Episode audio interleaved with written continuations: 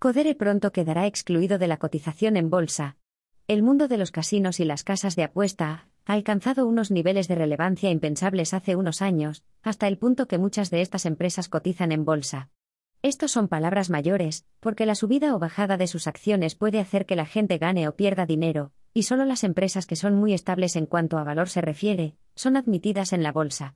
El pasado 17 de diciembre la empresa Codere fue excluida de la bolsa española dado que su situación no era tan buena como lo fue en el pasado, y a lo largo de este artículo explicaremos las causas y las repercusiones que ha tenido para la empresa su salida de la bolsa. El pasado 17 de diciembre Codere salió de la bolsa española y esto no fue una decisión aleatoria, sino que hay varias razones para que esto haya sido así. Se trataba de una empresa con muchas deudas, que anunció el pasado abril de 2021 que iba a realizar una reestructuración financiera mediante la inyección de 225 millones de euros y una capitalización de más de 250 millones de deuda por parte de sus acreedores. Una de las principales razones de esta caída de la empresa fue la pandemia, que afectó de manera muy fuerte al flujo de gente en sus locales. Desde entonces no ha podido recuperarse, y a pesar de que decidió apostar por la opción online, Codere Online, no fue suficiente para frenar la fuerte caída de casi un 90% del valor de sus acciones en el presente año.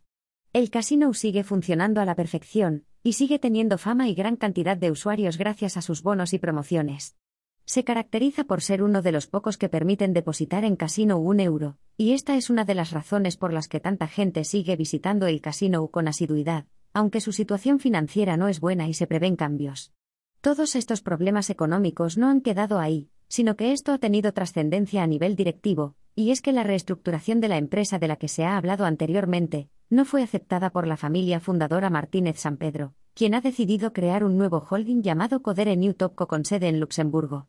Fueron los únicos en no aceptarlo y, de hecho, uno de los cuatro propuestas que hizo la familia a la directiva de Codere fue denunciar a los acreedores que apoyaron esa reestructuración que consideran ilegal, pero nadie le apoyó. La situación de Codere no ha mejorado, y no se prevé que vaya a hacerlo en los próximos meses, y es que no ha habido cambio con respecto al año anterior, y es que entre los meses de enero y septiembre del año pasado acumuló unas pérdidas que ascendían a 243 millones de euros, algo completamente inadmisible para una empresa de este nivel, y una de las principales razones de que fuera excluida de la bolsa española. Dada la compleja situación en la que se encontraba la empresa, y los continuos cambios y desacuerdos que continuamente se daban entre sus acreedores, el pasado mes de febrero el consejero delegado del grupo abandonó el cargo y fue sustituido por dos ejecutivos, sin sentimientos por la empresa, que harán todo lo posible por hacer reflotar la empresa a pesar de que se encuentra en una posición, cuanto menos, complicada.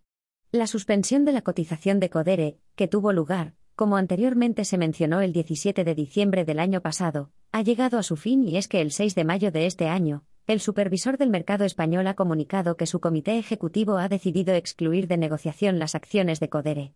Cinco meses han tenido de margen para hacer frente a la suspensión que se aprobó el 17 de diciembre y nada se pudo hacer. Han sido 14 años de cotización que llegan a su fin, y es que la caída del 27,8% hizo que se marcara una capitalización de la empresa de 10,8 millones, muy lejos de los 2.000 millones en los que llegó a estar valorada la empresa. Los sitios de juego, tanto online como físicos, no son fáciles de gestionar y es que hay tanta competitividad en el sector que es complicado hacerles destacar. La época de pandemia ha hecho daños a muchos de estos, sobre todo a aquellos que dependían de sus negocios físicos, los cuales cerraron durante el confinamiento.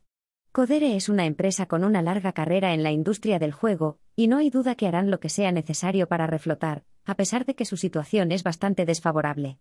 El futuro de la empresa no es nada claro, de hecho está bastante lejos del punto en el que históricamente se ha encontrado, pero una buena gestión puede hacer que la empresa empiece a subir poco a poco, y quién sabe si en unos años nos volvemos a encontrar con un Codere mejorado, colocado en los puestos más altos de la industria del juego.